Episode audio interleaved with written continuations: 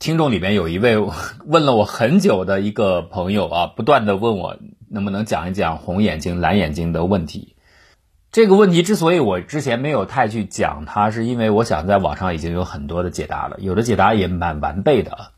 所以呢，获得有关的知识并不困难。但是有一些他的讲法呢，并没有完全的讲透，不见得你能够看得下去，因为这个问题本身就是从呃博弈学里边的 common knowledge 公共知识来了啊，那个是一个角角度的解释。所以从这个意义上来说呢，我想也好吧。反正人家问了那么久了，我就要给一个回复，所以我们今天就来说一说红眼睛、蓝眼睛的问题。但是昨天我大概试了一下，这个问题要全全部讲完很长，所以我就这样，我先分成两部分。第一部分呢，我先把这个问题给大家描述出来，就是这个悖论的情况。如果你本身对这个问题已经很清楚了，你可以跳过这个这一部分不听。那如果你以前接触过，但是现在有点忘了，那你可以再听一遍。就是我把整个这个矛盾之处在哪里，而且这样有一个好处，大家听完这个问题的话，可以先思考一下，看看自己有没有头绪，甚至你也可以去网上看一看有关的讲解。你大概想过之后啊，对照一下，看能不能理解他给你的这个解释。其实不太好理解的啊，原因就在于我认为他没有解释的透。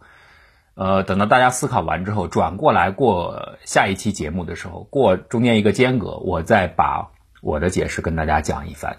看看是不是会有更加有助于你的理解。我相信这个解释呢，你在别的地方还不一定能够听得这么呃详细啊。好，那我们就先来说说这个红眼睛蓝眼睛的问题。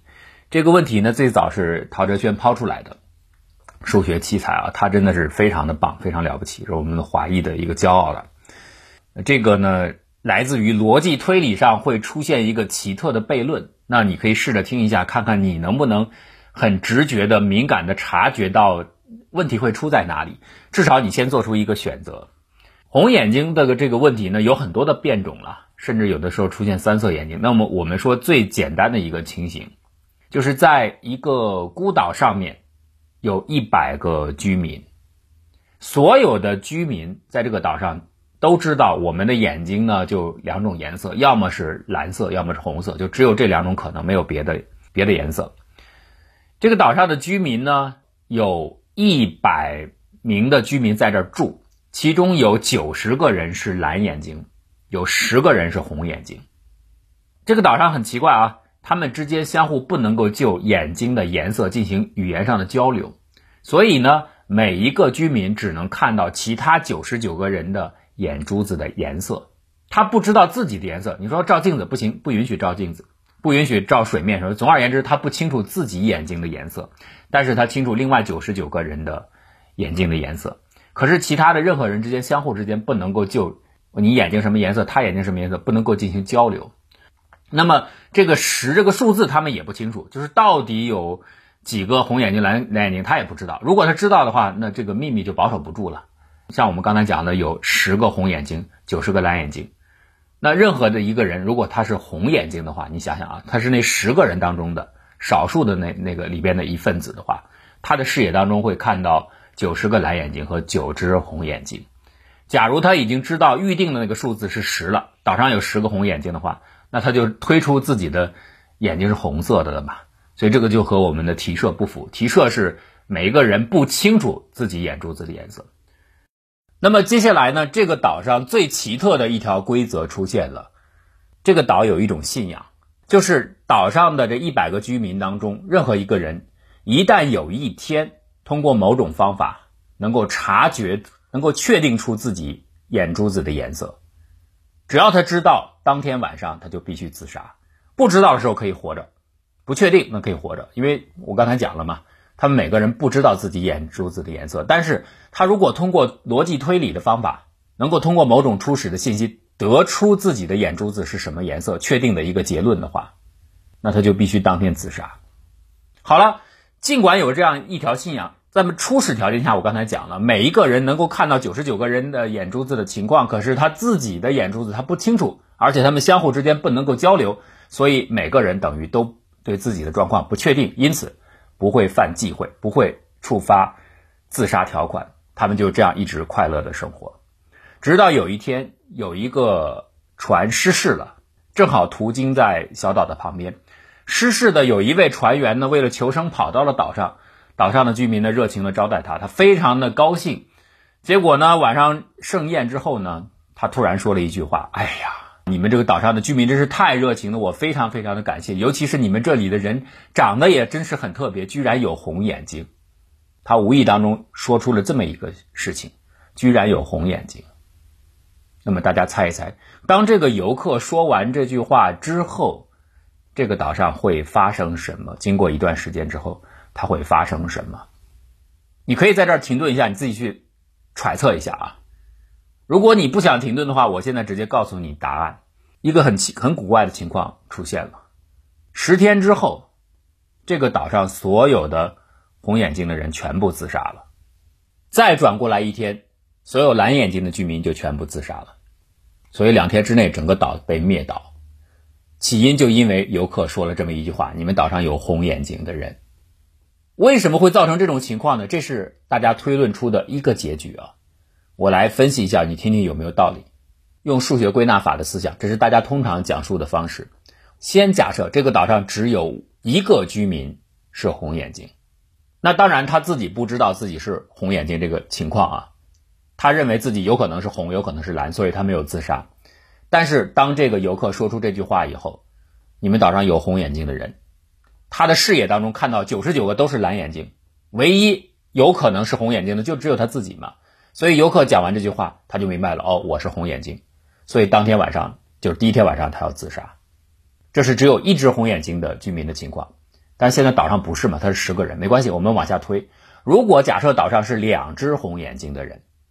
那这两只红眼睛的人呢，能够视野当中能够看到九十八只蓝眼睛和一只红眼睛，以及不确定的自己。当游客说出你们岛上有红眼睛的人的时候，当天晚上这只红眼睛是不会有事儿的，因为他的视野当中有一只红眼睛嘛，他本来就知道这个情况，所以游客说：“哎，有一个红眼睛的人，没有关系。”第一天晚上他会安然的度过，但是到了第二天他的大限就到了。为什么呢？我们假设这 A 呃两只红眼睛，一个是 A，一个是 B 啊。A 呢已经看到 B 是红眼睛了，所以游客说那话对他没影响。但是第二天他发现 B 没有死，就是头一天的晚上 B 没有自杀，这下坏了。如果这个岛上只有 B，就是他眼睛看到的这只红眼睛，只有 B 一个人是红眼睛的话，按照我们刚才的讲法。他本来不确定自己的状态，游客讲完他就确定了，确定完当天晚上他就要自杀，头一天晚上就要自杀。可是他没自杀，意味着什么？这只能意味着这个岛上还有另外一只红眼睛，而 A 注意到了其他的九十八个人都是蓝眼睛，同时他也明白这个情况，B 也看得见，B 也不会怀疑那九十八个人，所以 B 没有自杀，唯一给他活下去的理由的就只有 A，意味着 A。必须是一只红眼睛，所以到这个时候，A 就知道了自己的眼睛的色彩，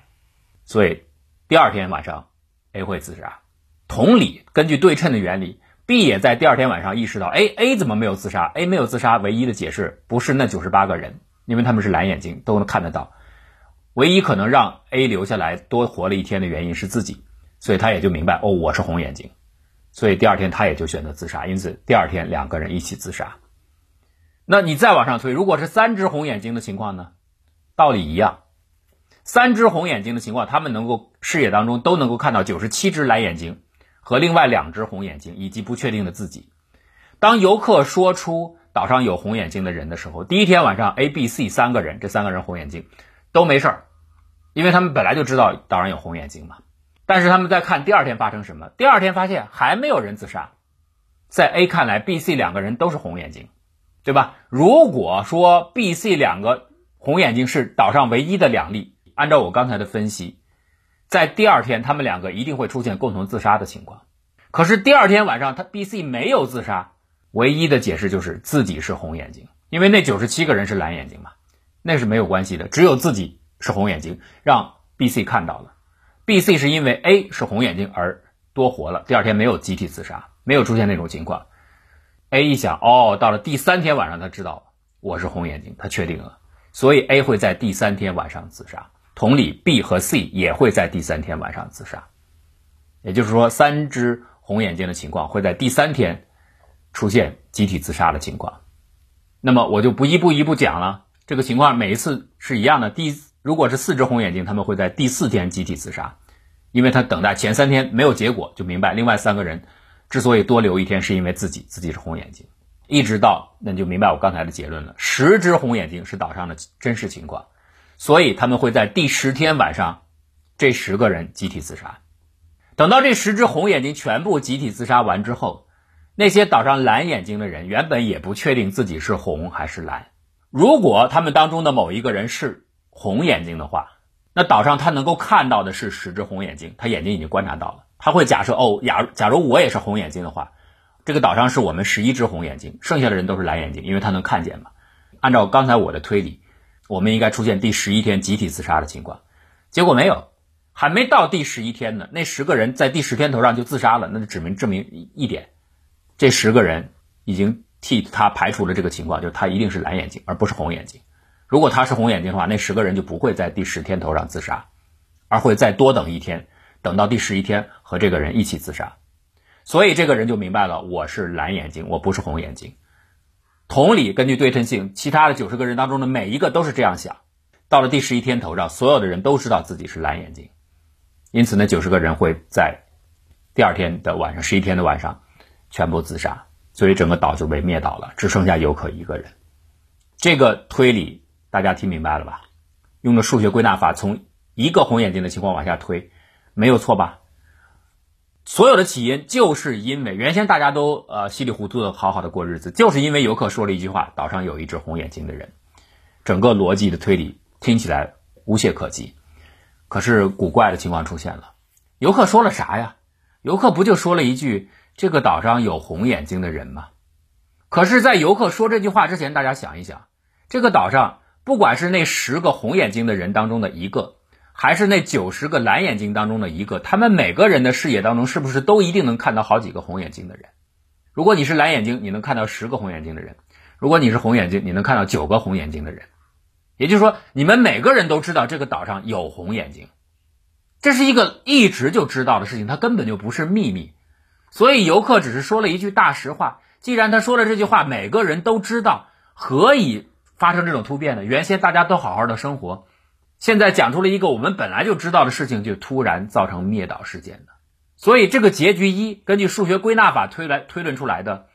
整个岛会在第十一天头被灭岛，和第二种情况，就是我所讲的游客其实没有说出任何新的东西来，没有提供任何新的信息，所以呢，这个岛上的居民会和以前一样安然无恙的度过，还是和平的生活，不会出现任何人的伤亡，这两个结局，到底哪个对？大家可以想一想，这个就是悖论就出在这里。